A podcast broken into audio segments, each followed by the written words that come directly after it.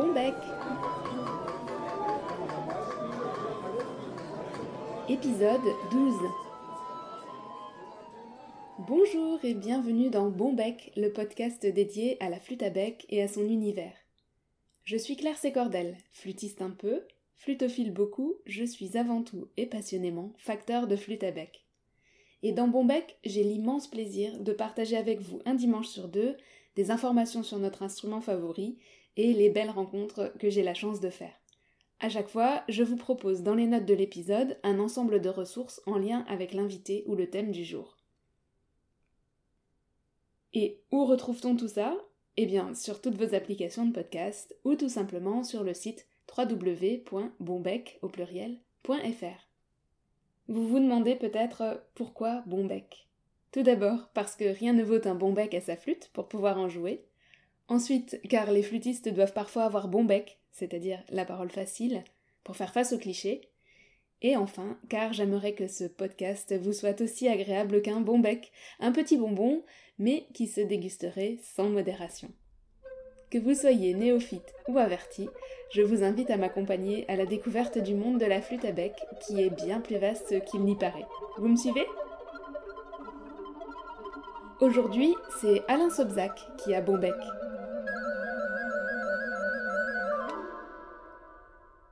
Alain Sobzac a été professeur au Conservatoire de Strasbourg pendant plus de 30 ans, professeur de flûte à bec bien sûr, mais également d'anches historiques, c'est-à-dire toute la famille des instruments à anches doubles historiques, les chalmis, les bombardes, les dulcianes, les chromornes, les hautbois et les bassons de la Renaissance à l'époque baroque.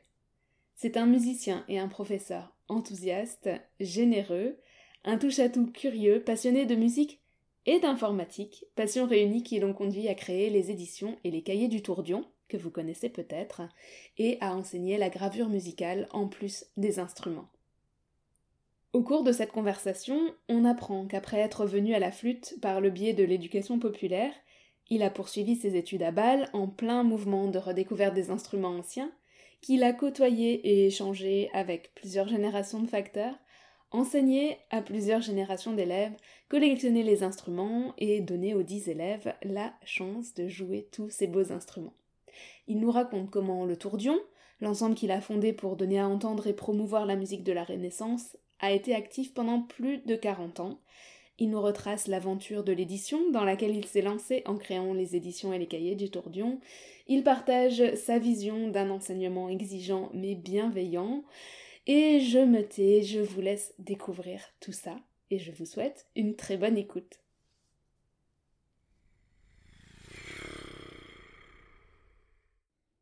Alors bonjour Alain. Bonjour Claire. Merci beaucoup d'avoir accepté de Mais c'est avec plaisir, hein, c'est avec plaisir. À cet épisode. Alors pour commencer, est-ce que vous pouvez vous présenter? On me présenter, c'est difficile de se présenter soi-même, mais bon, voilà, qu'est-ce que j'ai fait? Surtout ce qui vous intéresse, c'est par rapport à la flûte à bec. Alors la flûte à bec, j'ai commencé, j'en jouais quand j'étais tout petit. En réalité, je jouais même pas de la flûte à bec, je jouais du pipeau en plastique à citron. J'ai commencé par ça parce que mon grand frère en jouait. Alors euh, évidemment, le grand frère, c'était mon, mon, idole, donc je voulais tout faire comme lui. Donc euh, j'ai joué de ce, de ce pipeau euh, en plastique, c'est le pipeau LR, je me souviens encore de la marque. Et, et je jouais ça, on jouait, j'ai joué des petits morceaux de Handel et tout ça. Et après, j'étais dans une école où on jouait, on s'amusait avec les. J'ai commencé à jouer de la flûte à bec, on jouait des cha-cha-cha avec des percussions, tout ça. Et d'un seul coup, je jouais avec un copain, comme ça, dans la maison des jeunes de la Méno. Et ce qui s'est passé, une chose étonnante, on était en train de jouer, tout d'un coup, la porte s'ouvre, oh, monsieur dit, vous, monsieur, vous m'intéressez. Oh, ça Vous aviez quel âge? J'avais 16 ans à l'époque. Et alors il m'a dit, oui, euh, voilà, écoutez, nous organisons des stages de flûte à bec avec des gens qui veulent en jouer. Et je me suis donc inscrit à ce stage.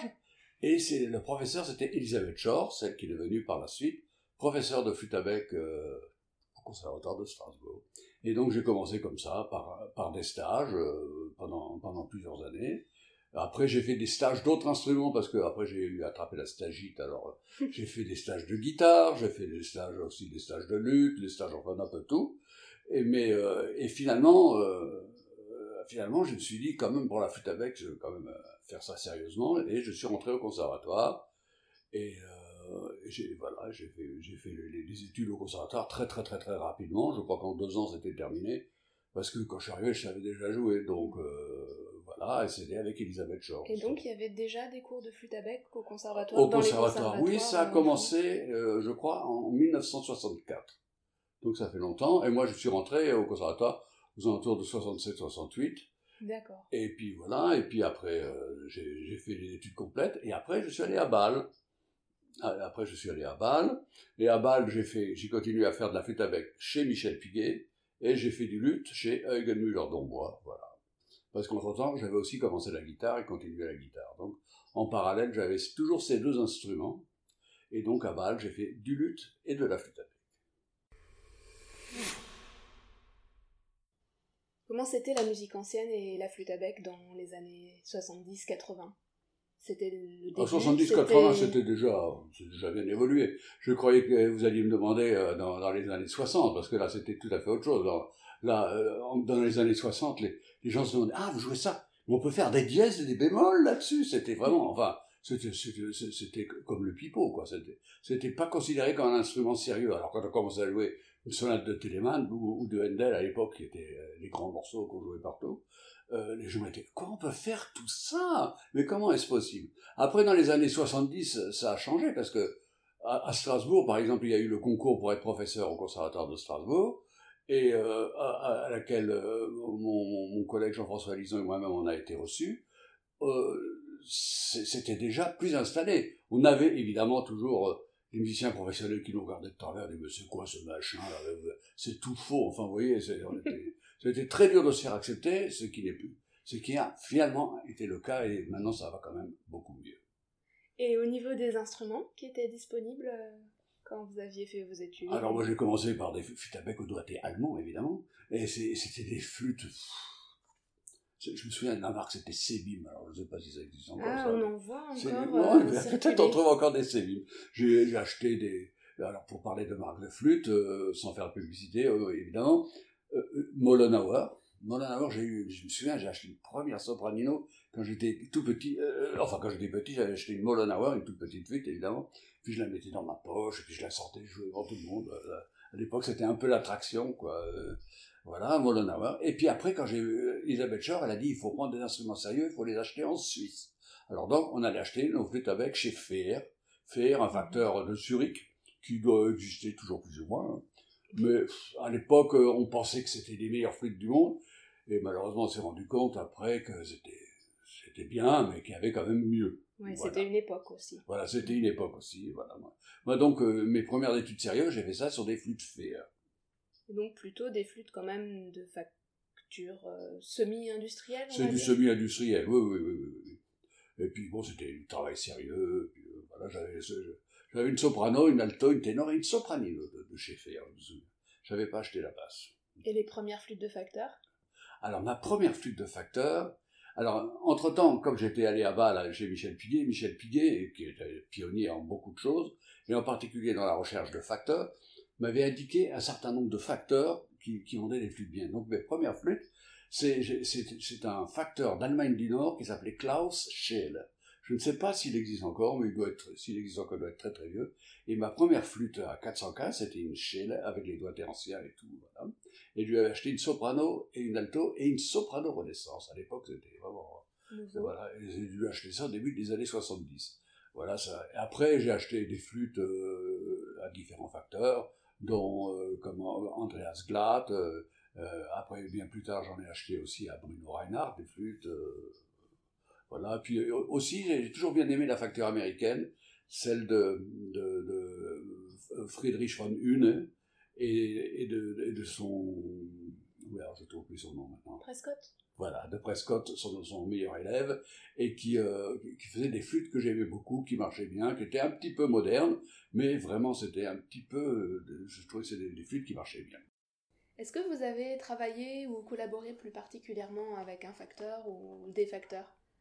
Bien évidemment, comme euh, professeur de flûte avec, on est forcément en, rapport avec des facteurs, surtout quand je suis passé des, flûtes industrielles ou semi-industrielles comme, comme Meuk et Fer, je suis passé dans les flûtes de facteurs. Et un des premiers facteurs euh, avec lequel euh, j'ai travaillé de manière régulière, c'est Henri Gorin, qui m'a accompagné pendant pratiquement toute ma carrière. J'ai dû lui acheter des dizaines et des dizaines de flûtes quand même. C'était quand même, et, il est devenu certainement un des facteurs euh, capables de faire des tas de choses. Il, est vraiment un facteur très très très très intéressant. Il fait pas que des flûtes d'ailleurs. Non, oui, il fait des hawa, il, a fait des copies des fameuses flûtes colonnes aussi, qui se trouvent au, musée. je ne sais pas si vous connaissez ces flûtes colonnes, c'est des flûtes assez étonnantes. Je les ai entendues. La musique à Paris. Oui, je les ai entendus jouer en quatuor par euh, Douce Mémoire, c'est un instrument euh, passionnant. Et puis il y a un autre facteur euh, qui, m'a un peu rafistolé les flûtes au début et qui est devenu après un facteur très réputé, c'est Shigeharu Hirao, un japonais qui faisait ses études à Bâle et qui m'avait impressionné. C'est le premier que j'ai entendu jouer le concerto en do mineur de, Vivaldi. C'était vraiment euh, formidable. C'est le premier que j'entendais. Je disais, oh, personne ne pourra jamais jouer ce trait, il est beaucoup trop difficile. Et en réalité, lui, il l'a joué très bien, et, après, c'est devenu plus banal. Et il était déjà facteur euh, alors qu'il faisait des études de flûte, ou c'est venu euh, Non, c'est venu peu à peu. Il, a commencé par réparer des flûtes. Et après, il a fait des modèles, et puis là, j'ai un modèle, j'ai une flûte de lui, une copie de est une très très très très belle flûte. Et comment ça se passait euh, au, début, hein, puisque c'était aussi un peu le, renouveau des facteurs de flûte, quand vous travaillez euh, avec les facteurs comment, comment ça se discutait Vous, vous aviez des idées, des suggestions, ou eux, ils vous faisaient tester? En, gros, ce qui se passait, c'est qu'on allait chercher la flûte, on la jouait, et au bout d'un petit moment, euh, vous devez le savoir, la flûte commençait à se boucher, alors on retournait, et la flûte, elle se bouche. Voilà, donc c'était en gros, c'est pour habituer le, canal à, l'humidité, donc on savait qu'il fallait aller deux, trois fois pour que... Et puis pour l'accord aussi, ça, ça bouge, la, la, la paire s'évolue un petit peu, on lui demandait... C'était, en gros, c'était des retouches de, d'accord et des retouches euh, de, pour le canal qui, qui avait tendance... Il y avait des flûtes qui se bouchaient, il y a des flûtes qui se bougent plus facilement que l'autre, c'est un mmh. peu un peu mystérieux ça parfois. Mmh. c'est le grand, l'éternel problème de la flûte avec. C'est le bouchage. Et euh, est-ce que vous avez été euh, à l'origine de nouveaux modèles d'instruments Parce que vous avez eu des demandes spécifiques euh, Ou est-ce que vous avez plutôt testé des instruments qu'avaient fabriqué les facteurs oh Non, je suis à l'origine de rien du tout, sauf que c'est moi que, pour Henri Goin, qui avait commencé à faire des flûtes, puisqu'il avait été le disciple de Claude Monin, qui était ingénieur chez Renault, et qui avait trouvé un système de faire la tête en deux pièces. C'est-à-dire que le canal, il y avait le haut du bec qui s'ajustait de manière un peu compliquée sur la partie du bas. Il disait que c'était bien parce que on pouvait facilement retoucher l'angle. Et on sait que cet angle est, très important, euh, l'angle du canal qui, arrive sur le biseau. Voilà, donc il avait, il, avait donc euh, travaillé avec Gorin et avec euh, Monin, pardon, et il a fait ce, il a fait un modèle un peu comme ça, et ça marchait pas bien. Je, voulais une flûte pour un élève, je suis retourné plusieurs fois chez lui. Finalement, il a changé de modèle, et le modèle qu'il a pris après, c'était parfait. Et après, voilà, si je peux dire que j'ai eu une, petite influence, c'est peut-être là. Donc les, les flûtistes font progresser les facteurs et les facteurs font progresser les flûtistes. Bah oui, on est forcément, on est forcément en collaboration toujours. Et maintenant, combien de flûtes dans votre collection? Oh, ben, j'ai une fois essayé de compter, je me suis arrêté aux alentours de 45, mais euh, c'est ce que je dois avoir, hein, je dois avoir à peu près. En plus, euh, toutes les flûtes que j'ai achetées à des facteurs, euh, un peu, un peu pour, pour, pour, les encourager, il y a certaines qui n'ont pas duré ou qui, sont, qui ont mal évolué. J'ai même eu des flûtes qui venaient de Nouvelle-Zélande, d'un facteur qui s'appelait Alec V. Loreto, mhm. et j'ai acheté une, une flûte, une, une six flute, c'est-à-dire une flûte en grès, que j'ai toujours, mais bon, bon, euh, il a fallu la faire revoir parce que vraiment il y avait beaucoup de problèmes. Et puis alors quand on a un problème avec un facteur qui est en Nouvelle-Zélande, ça pose des problèmes quand même. Vrai. Je préfère mieux avoir quelqu'un qui est directement à Strasbourg, c'est quand même plus simple. en tout cas, les élèves euh, successifs, vos élèves successifs ont, ont eu la chance de bénéficier de toutes ces flûtes que vous avez aussi euh, généreusement prêtées, y compris les consortes. Oui. Voilà, j'ai un bah, petit souvenir d'avoir eu en main de, chouettes instruments. Euh, bien sûr. Par vous. Bien sûr, mais bon, euh, c'était ça ou rien faire. Alors, quand on voulait faire du quatuor, alors on demandait, on demandait. Moi, j'ai commencé dans une école de musique à Célestat à enseigner il y a très longtemps. Et finalement, j'ai quand même réussi à avoir un quatuor, c'est-à-dire c'était une, une basse Berenreiter, si, si on se souvient encore parce que c'était, c'était des basses. Bon, ça marchait, basse, des choses, et puis du Kung, et puis voilà. Et, j'avais réussi à avoir ça, et au conservatoire, c'était aussi toute une histoire pour avoir ça, puis quand on arrivait enfin à avoir quelque chose, euh, la facture avait tellement évolué que on n'en voulait plus au fond. Ah donc, euh, donc voilà, moi, finalement, moi, je me suis, euh, grâce à Michel Piguet, j'ai connu plein de facteurs, dont dont Bob Marvin, et donc j'ai acheté, j'étais un des premiers certainement, à acheter un quatuor de Bob Marvin dans les années 70, et c'est ce quatuor que je prêtais un petit peu aussi à tout le monde, euh, et j'étais tout content. Pour moi, c'est le plus beau son de flûte que j'ai jamais rencontré, c'était celui de Bob Marvin, il avait quelque chose, je sais pas. On a déjà parlé de, Bob Marvin avec les autres euh, intervenants dans, les autres épisodes. Ah on en avait parlé avec Bruno. Et euh, Bob Marvin, c'est une référence euh, ah en matière de consort. On en a parlé avec le consort Brouillamini qu'on avait dans un épisode et qui, eux, ont acheté un de ses derniers consorts. Parce que voilà, je rappelle que Bob Marvin nous a quittés en fin 2018. voilà, très très récemment et il laisse donc. Je l'ai fait venir à Strasbourg la première fois en 1971 au conservatoire, j'ai des photos où il est arrivé avec ses grosses flûtes, mais c'était un peu comme euh, les gens sont venus, c'est comme c'est quoi ces machins C'est tombé complètement à plat, ça intéressait personne, c'était beaucoup trop tôt, beaucoup trop tôt. Hein, les gens, euh, en plus, déjà à l'époque, ils faisaient le, diapason 460, mais c'est quoi ça, mais c'est quoi, mais euh, je comprenais rien. C'est c'est ce que j'appelais toujours entre la musique la musique ancienne et, le, et, le, et, les musiciens modernes, la dérive des continents. C'est-à-dire que mhm. non seulement on s'entend pas bien, mais ça empire. Et c'est vraiment. Il y a eu une époque où c'était impossible de, de, parler de quoi que ce soit avec des musiciens professionnels, ou même des professeurs de musique ou de solfège. La, la avec avait à ce moment-là quand même une assez mauvaise presse, et elle a eu la chance quand même d'arriver à s'établir. Et donc Bob Marvin, il était assez euh, visionnaire finalement? Parce qu'il est arrivé en, dans les années 60 avec euh, ce que aujourd'hui on considère comme le, le, top. exactement. Et c'était un élève de Friedrich von Il a commencé chez Friedrich von et, euh, et, il a aussi dû travailler chez Prescott aussi un peu d'ailleurs. Et après il s'est installé et quand il est arrivé c'était un peu ses premières flûtes, donc en 71. Et euh, en plus c'est grâce à lui que j'ai commencé à travailler les coups de langue parce que lui il ne jurait que par le coup de langue, que encore aujourd'hui très très peu de flûtistes emploient je ne sais pas pourquoi, parce que ça correspond particulièrement bien aux flûtes avec, et en particulier aux flûtes avec de, Marvin, qui a juste l'ouverture du canal qui, correspond à ce type d'articulation. Et c'est lui qui m'a parlé de ça, qui m'a donné mes premiers cours de deal, et j'ai fait des duos avec lui en deal, j'étais très content.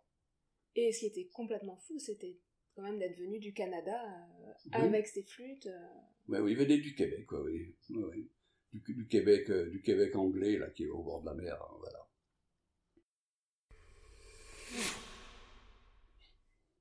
Qu'est-ce qui vous a donné envie de devenir prof de flûte à bec? Parce qu'on disait, ben voilà, la flûte à bec, la musique ancienne, c'était assez déconsidéré, ou, les autres musiciens pensaient que c'était fantaisiste, ou... Euh. Je suis devenu flûte à bec avant d'en avoir, professeur de flûte à bec avant d'en avoir envie, parce que j'étais euh, au conservatoire de Strasbourg, où j'étais donc parmi les grands élèves dans les années 68-69, et euh, il y avait un apport. Euh, la, professeure Elisabeth Shore avait un tel charisme. Il y avait des flûtistes, mais il y avait 50 élèves en classe de flûte. Oh. Donc il y avait besoin, il y avait besoin de plein de professeurs. Et à ce moment-là, on a été quatre à être engagés à la rentrée 69 pour donner 8 heures chacun. À un moment, on a même, je me souviens bien au début des années 70, on a été jusqu'à 7 professeurs de flûte avec à Strasbourg. Au conservatoire. Au conservatoire. C'est incroyable. C'est incroyable, oui, oui. oui, Et c'est, savez, ce qu'on appelle un, développement exponentiel, c'est vraiment incroyable. Et puis, euh, des tas de gens, et puis des gens qui jouaient très bien et tout. Euh, on était très contents de cette époque-là. Ah oui, c'est incroyable, j'imaginais pas, pas du tout. Et donc moi, j'ai été euh, dans la dernière génération de vos élèves du conservatoire. Oui, oui, oui, oui. oui, oui. Alors ça, c'est des générations bien plus tard, dans, dans les années 2000-2010, oui. Et euh, évidemment, j'ai enseigné la flûte avec, mais moi, j'ai toujours voulu faire, découvrir des tas de choses. Et je n'ai pas enseigné que la flûte avec au conservatoire. C'est ce que j'allais dire, j'allais dire, j'ai aussi enseigné des cours d'anches historiques.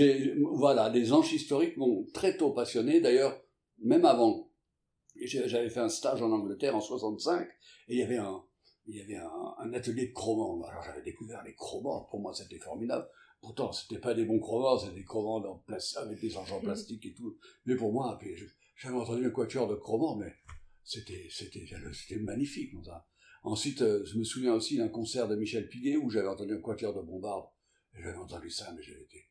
Mais comment c'est possible que ce soit si beau? Et j'ai dit, ça, je veux le faire.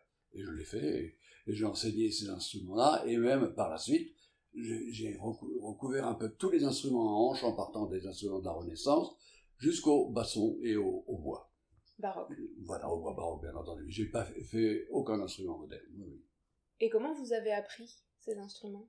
Oh ben, j'ai eu des professeurs pour certaines choses, mais beaucoup de choses, je fais partie de cette génération où on apprenait tout ça. J'ai quand même. Ce qui m'épate toujours. j'ai beaucoup appris tout, j'ai beaucoup appris tout seul. Euh, euh, par exemple, le, basson baroque, j'ai jamais pris un cours de basson baroque. Euh, le, hautbois, j'ai pris, j'ai pris des cours, j'ai fait des stages avec Michel Piguet, et j'ai fait aussi, j'ai pris, j'ai fait un, petit diplôme aussi à, au Centre de musique ancienne de Genève avec le professeur qui était à l'époque Nils Ferber. Voilà. Mais bon, voilà, c'était pas beaucoup de cours quand même. C'est fou ça. Moi, ça, ça m'épate complètement euh, ben, toute votre génération, que ce soit de musiciens ou de facteurs, qui, qui, ont réussi à retrouver tout ça, qui ont fait ces démarches, ces recherches, euh, pour que, pour que nous, après, ben, on puisse bah, apprendre. Ça, c'est bah, formidable. En tout cas, on peut dire qu'au point de vue instrumental, maintenant, quand j'entends les jeunes qui jouent, je me dis que à notre génération, il n'y a personne ne jouait comme ça. Il y en a qui jouent vraiment, c'est exceptionnel comme ils jouent. Mais alors maintenant, il y en a tellement qui jouent tellement bien, et le problème, c'est qu'il y a de moins en moins de travail pour les professeurs de flûte avec. Tout ça à cause d'une grave erreur. Donc, si vous me demandez, je vous dirai laquelle. Ah oui, je veux savoir. la grave erreur, c'est d'avoir supprimé la flûte à bec dans le, au milieu scolaire en, en, 2008. Vous pensez que c'est une erreur? Ah, c'est une très grave erreur parce que c'était une base très large. Et grâce à cette base très large, c'est le principe pyramidal, on avait les meilleurs qui venaient dans les conservatoires, mais il y en avait. Maintenant, il n'y a plus personne qui veut rentrer dans les conservatoires. Vous pensez que c'est lié Mais c'est vrai que c'était très mauvais. C'est ce qu'il fallait faire. Changer cette manière de faire les cours. Faire quelque chose de, de, de, de plus... Pas, pas, pas des, des, cours avec un professeur qui a 30 élèves alors qu'il apprend les doigtés en même temps que les élèves. Ça, évidemment, ça c'était le cas général malheureusement. Ça a donné pas grand-chose. Mais euh, de faire quelque chose... Et, et c'est ça qu'il fallait. Et maintenant. Ouais, le repenser plutôt que le supprimer. Voilà, Et maintenant, ça pique du nez. Et dans toutes les classes, moi je vois avec mes collègues un peu partout en France, que je vois, puisque je vais encore faire de temps en temps des jurys, mais c'est une baisse des effectifs terrible maintenant. Tout, ça baisse partout, partout, partout, partout. Bon, c'est un peu général aussi pour les autres instruments, mais particulièrement pour la flûte à bec. Et je pense que ça, c'est une des raisons. D'accord. Moi, je le voyais comme euh, ouf, on arrête le massacre. Oui, non, mais tout à fait, c'était un vrai massacre. C'était un vrai massacre, c'était, c'était, euh, et, dans la plupart des cas, c'était pas bien fait. Voilà, mais ce qu'il fallait, c'était améliorer ça. Parce que ça leur donnait une pratique. Et pour nous, euh, flûtistes avec, c'était formidable. Je me souviens dans les années 70, euh, les magasins de musique à Paris, chez, lesquels j'allais acheter des flûtes ou des musiques, moi, la flûte avec, c'est l'instrument que nous vendons le plus. Nous vendons 2 millions de flûtes avec, je sais pas quoi. Mais bien sûr, c'était des flûtes avec n'importe quoi, en plastique, fausse, avec des doigtiers, on se demandait ce que c'était.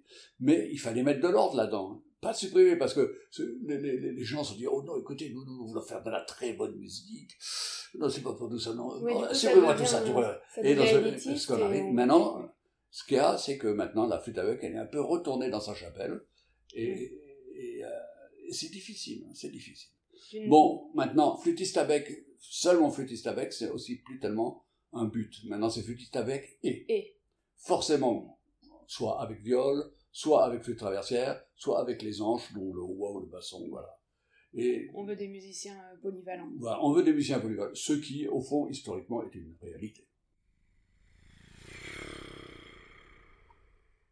Alors moi, j'ai aussi dans mes, dans mes cartons un, une revue qui date de 1981, qui est un numéro 1, qui m'a été euh, confié par Bruno Reynard, qui, qui l'avait, je crois, en double.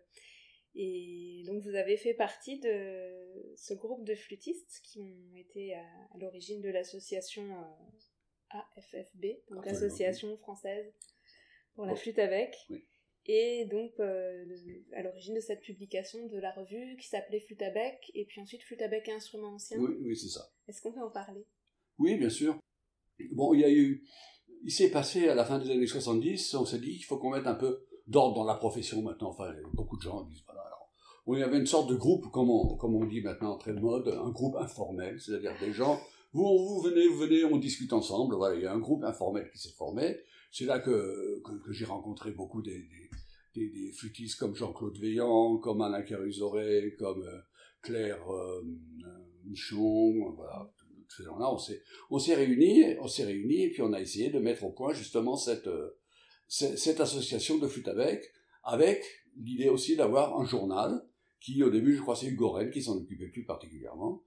Et euh, voilà, c'est, comme ça que c'est né. Et de cette, et de cette, réunion informelle est aussi née la réalité de CA de flûte avec puisqu'on sait, les, les, les, gens qui faisaient partie de cette commission, la plupart, se sont retrouvés dans le jury du premier du premier CA de flûte avec, et qui s'est passé en 82, et c'était quand même un, événement pour les flûtistes avec, parce que enfin, c'est comme euh, c'est que la flûte avec devenait un sport olympique. voilà, c'était la reconnaissance. C'est la euh, reconnaissance par le métier. Enfin, on est un vrai instrument. Ce qui maintenant, de, de, de nouveau, euh, c'est nouveau, c'est tout musique ancienne, c'est tout maintenant. C'est ça n'existe plus de nouveau, truc de flûte avec. voilà.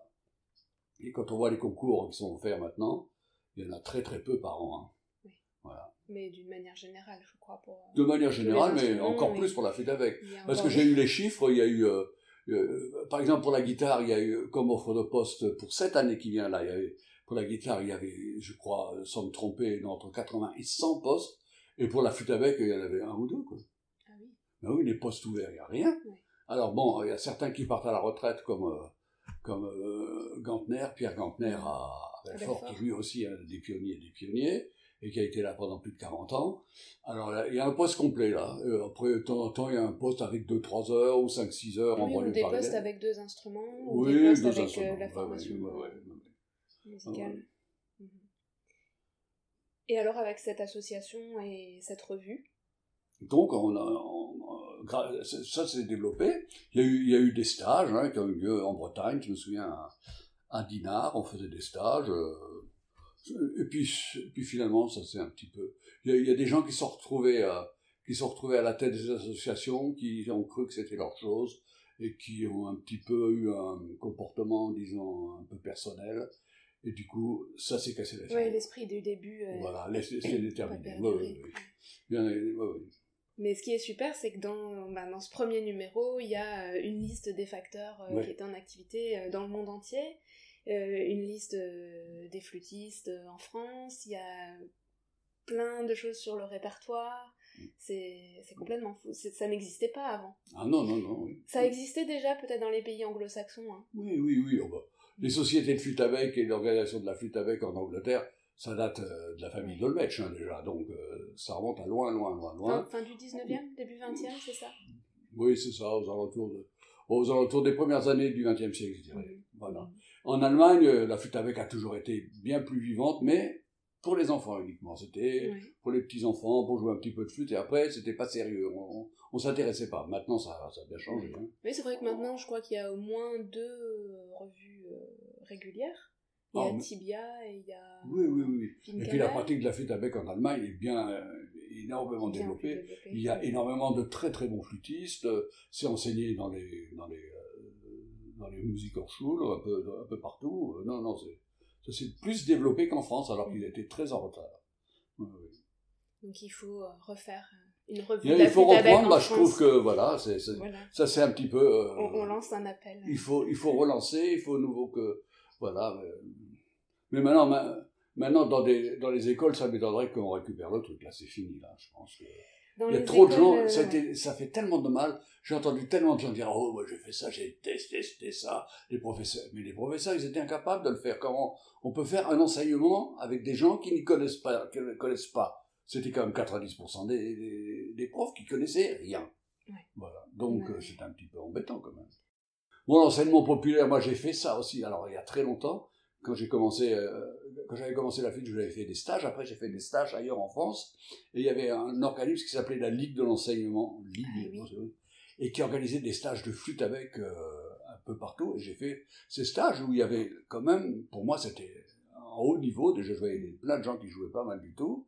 Et puis plein de gens qui sont devenus professionnels après. Hein, donc c'était ces stages étaient très intéressants. Et finalement, ça s'est aussi arrêté là. Ça s'est aussi arrêté quand ça a commencé dans les conservatoires. Mhm. C'était ce qu'on appelait l'éducation populaire. Oui, et finalement, vous êtes venu à la flûte par ce Un peu par ce, oui, oui, par ce comme, comme beaucoup, parce que j'en parlais euh, avec Philippe Bolton, lui aussi a découvert la flûte à l'école, oui, oui, plein, plein d'autres personnes. Euh. Oui, oui. Je pense que c'est moins le cas euh, des générations Bien sûr, oui, oui. Maintenant, c'est. Les gens qui choisissent la flûte avec, déjà, c'est des gens un peu un peu curieux. Hein, voilà. Oui, ou quelque part dans les écoles de musique, c'est encore euh, tu fais de la flûte à bec et puis euh, au bout de deux ans, tu choisis ton instrument. Oui, ça, c'est un instrument. Ben, ça peut jouer ce rôle, la flûte à bec. Ça a la chance de pouvoir jouer ce rôle d'instrument un petit peu d'initiation. Mais pas que ça, ça peut faire beaucoup plus que ça. Il faut qu'on sache que c'est pas que ça. Oui, oui, oui. Mais moi, quand j'étais professeur et qu'on me disait, oui, écoutez, je vous envoie mon, je vous envoie mon, mon, enfant là pour un ou deux ans parce qu'après il va faire de la flûte traversière ou il va faire du hautbois, de la clarinette. Et moi, je m'efforçais par tous les moyens de faire un enseignement le mieux possible pour qu'il reste. Et, moi. et dans beaucoup de cas, j'ai gagné la partie. c'est pour ça. Voilà, parce que après, ça leur plaisait. Ils voyaient tout ce qu'on pouvait faire avec la flûte. Et il y en a plein comme ça qui sont restés, même qui ont commencé la traverser, mais qui sont restés chez moi quand même. Et, finalement, ils, ont, ils sont terminés, ils étaient profs de flûte avec quand même. Ils ont terminé. Et il y en a un paquet, hein. De ah, il y en a un paquet, oui, j'ai eu pas mal d'élèves. Et comment, comment vous faisiez alors dans votre enseignement pour créer cette, euh, cette dynamique Comment vous avez fait pour que... Alors ça c'est une alchimie, hein, on ne pas savoir comment j'ai fait. Euh. Moi j'essaye, dans, mon enseignement, j'essayais toujours que le cours ne soit jamais un rapport de force. Pas être comme aussi, voilà, l'élève arrive, il joue. Imbécile, écoute-moi. T'as vu comment je fais? Va travailler. Ça, c'était l'enseignement, l'enseignement tel qu'il se faisait euh, dans les harmonies, tel qu'il se faisait dans les, une sorte de rapport de force. Ça, j'ai, j'ai jamais voulu ça. D'abord parce que faut arriver à jouer parfaitement aussi. C'est peut-être pas toujours forcément mon cas. Donc, moi, je préférais un rapport de confiance. Un rapport de confiance, un, rapport affectif. J'ai eu un rapport affectif avec tous les élèves. Euh, je trouve qu'il y a beaucoup plus de filles parce que c'était la, c'était la flûte avec. Mais j'ai aussi euh, j'avais quand même, disons, un tiers de garçons, deux tiers de filles. Et j'aimais bien établir ce rapport. Et, finalement, j'ai des élèves que j'ai eus il y, a, il y a 30 ans, 40 ans. On est toujours en rapport, se, se, on se voit, on se téléphone. Euh, voilà, c'est quelque chose qui a continué après les cours. Vous avez fait aussi beaucoup de pratiques d'ensemble? Oui, alors moi, ça, c'est toujours ce qui me plaisait. avec les élèves, je crois que ça fait partie de. Ça m'a toujours, ça, m'a toujours plu. Oui, oui. Oui, oui, non, mais c'est. Je trouve qu'être seul dans son coin, jouer sa flûte seul dans son coin, c'est un peu tristouné, à moins d'être joué très, très, très, très bien, euh, ce qui n'est pas le cas de beaucoup de monde. Donc, euh, voilà. Et puis, jouer avec des autres, c'est bien. Euh, bon, alors est-ce qu'il faut aller jusqu'à l'orchestre de flûte avec? Je ne sais pas. Mais euh, les, en ensemble ou avec d'autres instruments. Et moi, ce que j'ai toujours préféré, c'est faire de, la musique avec des chanteurs. Parce que je trouve que la flûte avec et le chant, ce sont de, ça, va vraiment bien ensemble. Qu'est-ce qu'il y a eu comme euh, ensemble alors? Alors, bon, bon moi j'ai évidemment créé un ensemble qui s'appelle le Tourdion, qui vient, de, qui vient de terminer son dernier concert. Au bout de 42 ans. 42 ans. 42 ans, voilà, on a fait, je sais pas, euh, quelques centaines de concerts un peu partout, et euh, pas mal de gens qui ont joué. Et dans ce dernier, d'ailleurs, ce qui est amusant, c'est que dans ce dernier concert, il y avait deux musiciens qui faisaient partie du premier tourbillon dans les années 70, qui étaient venus. Qui étaient venus, je les avais demandé de venir, ils sont venus, et c'était très très très très sympathique. Et donc il y a eu des générations et des générations de flûtistes et ah. autres instrumentistes ah, bien sûr, qui ont fait partie du tourdion. Ah oui, des flûtistes, surtout des flûtistes, des violiste, des luthistes. Des chanteurs, chanteuses. Oui, ah, les chanteurs, beaucoup, bien sûr. Bien sûr. Ben voilà, bon, on avait un peu l'impression de prêcher dans le désert, parce que c'est vrai que la musique, musique de la Renaissance, c'est pas forcément toujours grand public. On a toujours un petit peu de mal à faire venir les gens, euh, mais voilà, c'est comme ça. Hein. Est-ce qu'il y a eu une évolution dans le temps? Est-ce que Eh ben, écoutez, pour la pour la musique baroque, oui, il y a eu une évolution, ça s'est très nettement professionnalisé. Mhm. En ce qui concerne euh, la musique de la Renaissance, ça n'a pas bougé. Ça fait partie un peu de mes regrets de ne pas pouvoir. Je pense que euh, j'aurais bien aimé aussi que nous puissions montrer à plus de monde tout ce que nous Mm. pouvions faire. Oui, c'est la question de l'accès et puis de la volonté des gens euh, de, de venir découvrir aussi. Voilà. Pourtant, Strasbourg, euh, c'est une ville de musique, il y a énormément de Oui, concerts, mais- il y a beaucoup d'offres. euh, Oui, il y a beaucoup d'offres, oui. Oui, oui, oui. Et pas toujours beaucoup de public. Beaucoup, beaucoup plus le baroque quand même. On, on a eu des ensembles baroques qui, qui fonctionnaient très bien à Strasbourg, qui ont fait beaucoup de, beaucoup de, de, de- de- ben, briller l'image de Strasbourg, donc c'était important. Mais la musique de la Renaissance, on n'a jamais réussi à franchir le Rubicon. Et euh, j'ai trouvé dans, les, dans, dans, dans, dans un moteur de recherche euh, très, très utilisé euh, trace d'un ensemble qui s'appelait la Fontegara, que je Oui. connaissais pas du tout. Ah ouais, c'était l'orchestre, c'était euh, l'ensemble B. C'était euh, en général la- le, le- le- ce, que et ceux qui jouaient dans le tourbillon, c'est les gens qui avaient plus ou moins fini, qui étaient déjà un peu professionnels. Et la Fontegara, c'était fait avec des élèves. Ah, donc c'était l'ensemble euh, Un l'ensemble peu du conservatoire en fait. euh, Oui, voilà. Alors, euh, ça s'appelait ensemble. Au début, ça s'appelait d'ailleurs ensemble du conservatoire. Ensemble du conservatoire, mais bon. euh, alors, quand le conservatoire nous était pas vraiment, alors j'ai dit tiens, on va prendre un nom, la Fontegara. Et il y en a pas mal qui ont commencé là-dedans. Ça a tourné quelques années, la Fontegara. Oui, oui, c'était bien. Et c'était tous des élèves du conservatoire. D'accord. Est-ce qu'il y en a eu d'autres des ensembles? Que j'ai créé, moi, non. J'ai créé, ces- j'ai créé ces deux ensembles. Euh, voilà, autrement, Et moi. Sinon, vous-même, vous avez joué euh, Oui, j'ai participé évidemment à, à- à beaucoup d'ensembles, un peu partout, hein, euh, parfois assez longtemps, parfois un peu moins longtemps, euh, aussi bien en Belgique, en France, surtout à Paris, voilà, bon, j'ai joué. Est-ce qu'on peut en citer ou... Oui, bien sûr, bah, en. Belgique c'était le Welgas ensemble, j'ai beaucoup joué avec. Euh, bon, j'ai joué, euh, j'ai joué évidemment aussi à, à Paris avec euh, au Le Basson, j'ai joué avec Hervé Niquet, un petit peu aussi, quand on a fait des musiques pour un feu d'artifice, c'était très très très intéressant. Voilà, j'ai joué avec des orchestres, euh, avec des orchestres baroques comme avec euh, Malgoire, euh, ainsi de suite. voilà. Mais du coup, dans ces ensembles, vous jouiez plutôt des anges? Ah oui, mais Ouais. si je à la fuite avec, euh, on m'a rarement demandé de faire des choses. Ça, c'est arrivé, mais 9 fois sur 10, c'était pour les anges.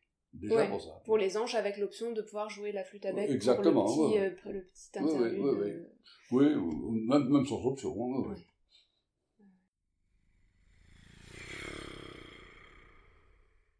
Et alors, parmi toutes euh, ces activités, il y en a encore une euh, qui vous a occupé un, un bon moment, euh, dont on n'a pas parlé, c'est l'édition. Voilà, alors l'édition, ça a commencé justement quand je, euh, je, je suis toujours un peu intéressé à l'informatique, voilà, euh, j'ai acheté des revues d'informatique. J'ai commencé comme ça l'informatique, j'achetais des revues d'informatique et je les lisais. Et je ne comprenais au début rien. Et après, euh, au, bout- au bout de, au bout de quelques temps, euh, j'ai commencé à comprendre. J'ai su ce que c'était un disque dur, j'ai su ce que c'était des- capacités, j'ai su ce que c'était euh, des, des- des logiciels, euh, tout ça. J'ai appris tout ça. Et peu à peu, euh, euh, ça m'a intéressé de plus en plus. Et dans le même temps, je, je jouais avec un ensemble qui s'appelait Asei Voci à l'époque. On a commencé à jouer et puis il nous a distribué à un moment des partitions, une partition qui était faite sur ordinateur. J'ai dit quoi? On peut faire de la musique sur un ordinateur? Et on peut, on peut écrire de la musique. Alors évidemment, c'était mes deux passions réunies. Alors ça m'a intéressé. Et alors j'ai acheté un, ordinateur j'ai cherché un peu ce qu'il y avait comme logiciel. Et j'ai commencé à faire mes premières partitions. Et ça, euh, il y a une trentaine d'années à peu près. Et bon, je veux dire que aussi dans le, dans, ce genre de choses, j'étais un petit peu le pionnier parce qu'il n'y avait pas beaucoup de gens qui faisaient ça. Maintenant, tout le monde fait ça, tout le monde fait, fait ses partitions. Mais à l'époque, il n'y avait pas beaucoup de monde et c'était compliqué euh, de- d'arriver et puis que ça fonctionne correctement. Et puis vous Ouais. avez appris tout seul aussi. Ah, ça, j'ai appris tout seul, oui, oui. Mais par contre, j'ai appris à beaucoup de monde après. hein. J'ai fait, fait les cours au Conservatoire de Strasbourg et j'ai fait les cours aussi au Conservatoire de Paris pour les professeurs du département d'écriture. Ça s'appelait gravure musicale, c'est ça? Oui, alors ça c'est bon, gravure musicale, ça fait un peu sérieux. Tout ça, ça fait, c'est pour rappeler qu'à l'époque, euh, les, les- ceux, ceux qui écrivaient la musique, c'était des graveurs, parce qu'on gravait en négatif sur une plaque de cuivre. C'est pour ça que ceux qui écrivaient la, la- la musique, c'était des graveurs. Parce que ça peut rien avoir avec la gravure, évidemment, mais à l'époque, euh, Et en plus, il fallait, fallait qu'il fasse ça à l'envers. On peut s'imaginer la Ah oui. difficulté. hein, ouais, ouais. Voilà, et puis euh, après, ils, ils avaient leur, leur plaque. Les, les- je sais que Marin Marie se promenait avec ça, ces plaques de cuivre, comme ça, et il les faisait réimprimer euh, dès qu'elle avait plus. Voilà. Comme ça. Et donc, ils ont appelé ça gravure musicale euh, en souvenir, et puis pour que ça fasse un petit Oui, non, voilà. Voilà, c'était bon, ça s'est appelé. euh, on a dit, voilà, c'est le graveur. Le graveur, d'abord. euh, mais déjà, avant, avant les ordinateurs, il y avait ce qu'on appelait la photocomposition, car ça, c'est aussi une sorte d'in- d'in- d'informatique un petit peu plus sophistiquée. Et c'est comme ça qu'on faisait les partitions dans les années 60. Et, euh, mais on les appelait déjà encore les graveurs. Et puis voilà. Et avant, vous vous, vous y étiez intéressé ou pas spécialement à la À gravure l'édition, mais- avant, avant Si, que ça soit si, par si. ordinateur? Mes, mes premières, ma, ma première, mes premières éditions, c'était, ça s'appelait les cahiers de l'ADMA. Et qu'est-ce que ça voulait dire alors, Adma? Association? Association pour la défense de la musique ancienne. Ah Voilà. Et c'était euh, donc un prétexte à une première euh. Voilà. Et, alors donc, euh, voilà, j'avais un, un de mes élèves qui avait un de ses copains qui, écrivait assez bien la musique. J'ai dit, écoute, tu me fais. Et j'ai, on a fait les cahiers de l'ADMA et il y a eu deux titres qui sont sortis. Une, euh, une, euh, une sonate euh, française et une chanson ornée qui, ont, euh, qui était euh, signée en Mio Caro, si je me souviens bien, de d'Ala Casa Bassano. Voilà. Et avec les donc l'édition suivante, c'était les cahiers du Tourdion.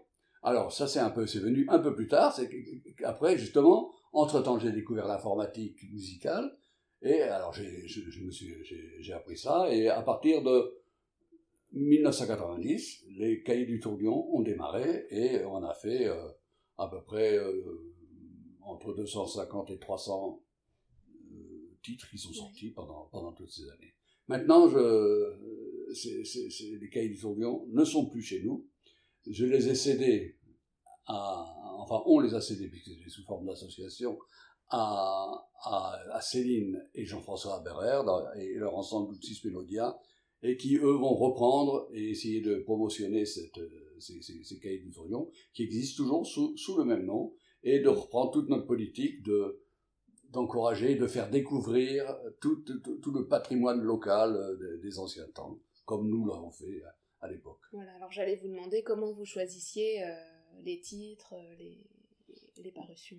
Voilà, bon, alors, il y a des choses que j'ai choisies qui m'intéressaient moins. Alors, il y, a beaucoup, il y avait beaucoup de musique pour Aubois, beaucoup de musique pour Flûte avec, parce que ça m'intéressait moi.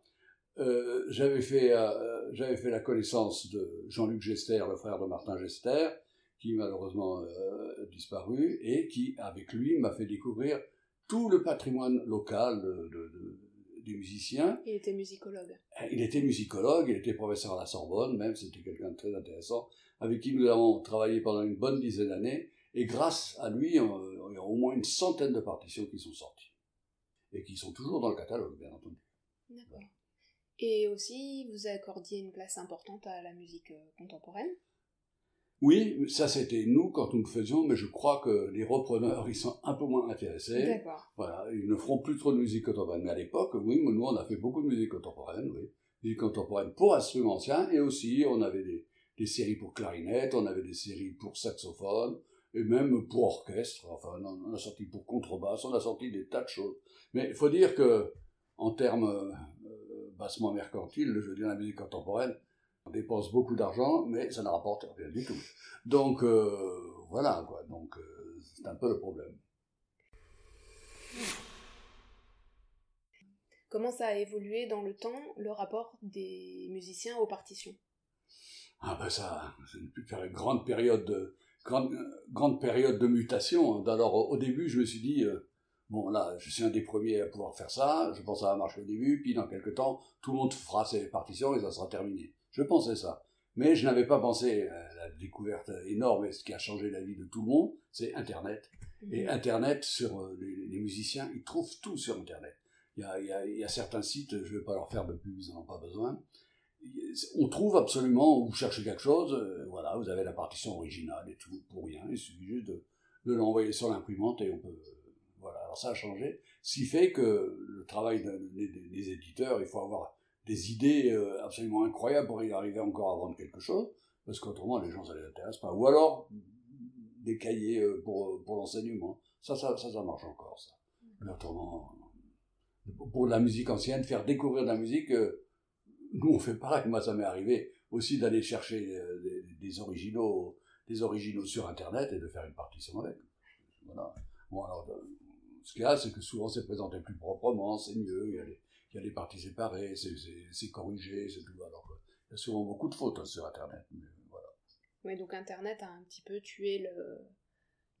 L'édition, oui, n'a pas tué que l'édition musicale, mais en particulier, l'édition musicale a, a, pris un très vilain coup derrière la tête. Ouais, Et même en, en passant à une édition musicale en ligne, ça serait imaginable Ça marche pas terrible, marche pas terrible. Non, je crois que ça marche ça pas. existe?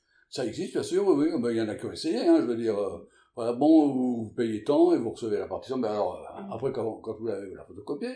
Pour les autres, vous en achetez une. Oui, parce qu'il y a l'histoire des droits, évidemment. Oui, mais déjà avant Internet, il y avait, il y avait des photocopies, mais les photocopies, on n'en parle plus. Parce qu'à côté d'Internet, c'est des petits rigolos. Mais je veux dire, le, le, c'est pareil, sur, pour une partition vendue, il y a des photocopiés dix fois. Moi, j'étais comme membre du jury souvent euh, dans, des, dans des conservatoires où je voyais euh, les candidats passer.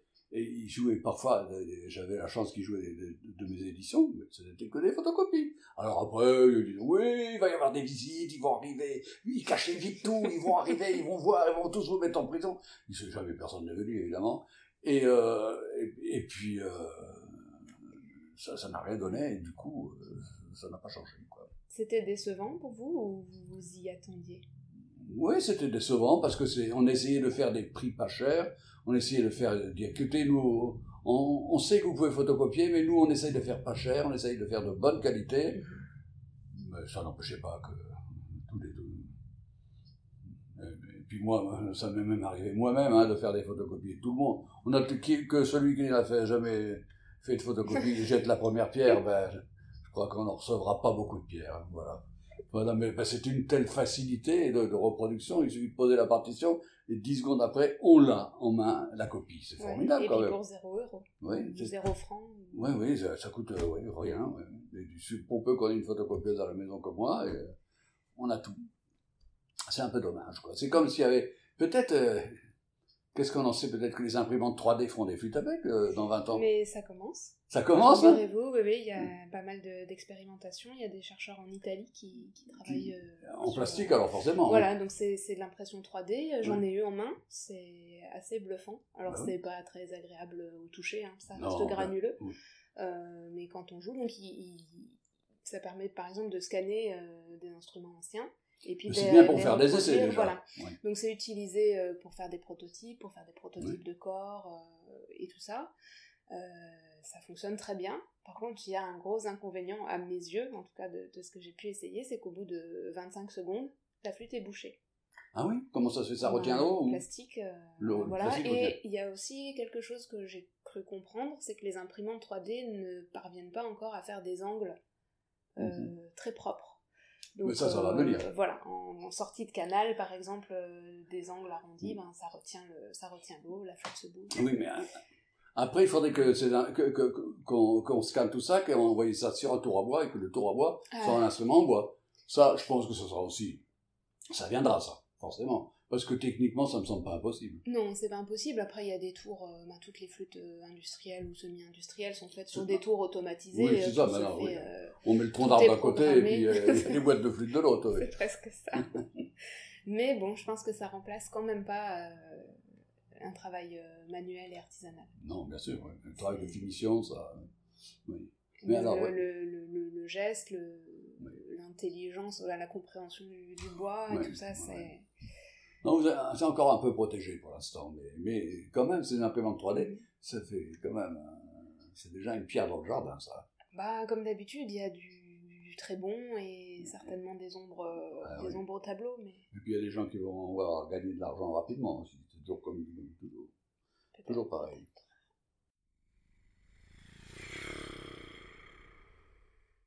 Qu'est-ce que vous avez euh, adoré dans votre carrière? Qu'est-ce que vous avez préféré? Ce que j'ai préféré, ben, c'est le rapport humain que j'ai eu avec mes élèves.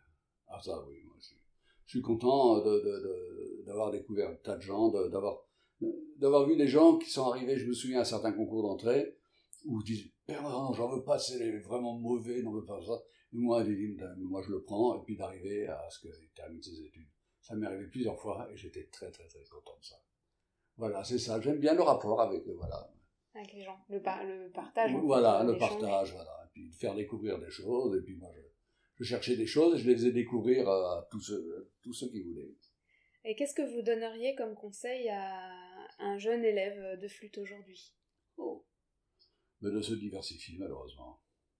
De se diversifier, soit, euh, qu'il veut faire que de la flûte avec, mais alors être capable de faire aussi bien une, une, une, estampille du, XIIIe siècle que de la musique contemporaine, alors flûtiste avec spécialiste de A à Z, ou alors se spécialiser dans une époque avec plusieurs instruments, par exemple la Renaissance avec les anges, et, comme j'ai fait, avec les, les anges et les flûtes avec, ou, avec les cordes, euh, voilà. Mais euh, flûtiste, flûtiste, euh, juste jouer son, son, son, son, petit répertoire de sonates de Handel et de, et de Telemann, je crois que ça, ça ne va plus ça maintenant. Donc c'est être polyvalent dans une spécialité. Oui, oui, oui, oui, oui. Et comme conseil à un jeune prof de flûte? D'aimer ce qu'il fait et de le faire partager, tout simplement. Et, pas attendre la fin du cours vite pour aller faire un concert, mais de s'intéresser à ses élèves, quoi. Et un conseil à un jeune facteur de flûte? De, de s'améliorer sans cesse. De faire des bonnes flûtes et de, de, bien écouter aussi ce que veulent les gens et de, mhm. et, de chercher à faire un peu, peut-être un peu aussi évoluer l'instrument parce que il y a peut-être des choses encore. Je sais qu'il y a eu des, des essais aussi. Euh, mais euh, voilà. Et un mot de la fin ou quelque chose euh, que vous auriez encore envie d'ajouter ou de partager oh, avec bah. les auditeurs? Parce que voilà. Bien sûr, ben écoutez, moi j'ai fait, j'ai passé ma vie avec la flûte à bec, la flûte avec ma nourrice, la flûte avec m'a fait vivre et j'aime la flûte avec. Ah, c'est beau. Merci beaucoup. Merci c'était super.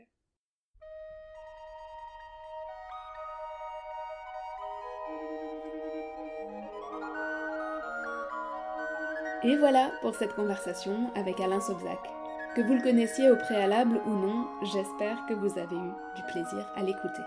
Quant à moi, je le remercie d'avoir contribué à l'aventure Bombec, bien sûr, mais aussi de m'avoir ouvert la porte de sa classe quand j'étais étudiante, de m'avoir accueilli pour un temps dans la famille du Tourdion et de m'avoir soutenu dès le début de mon activité de facteur.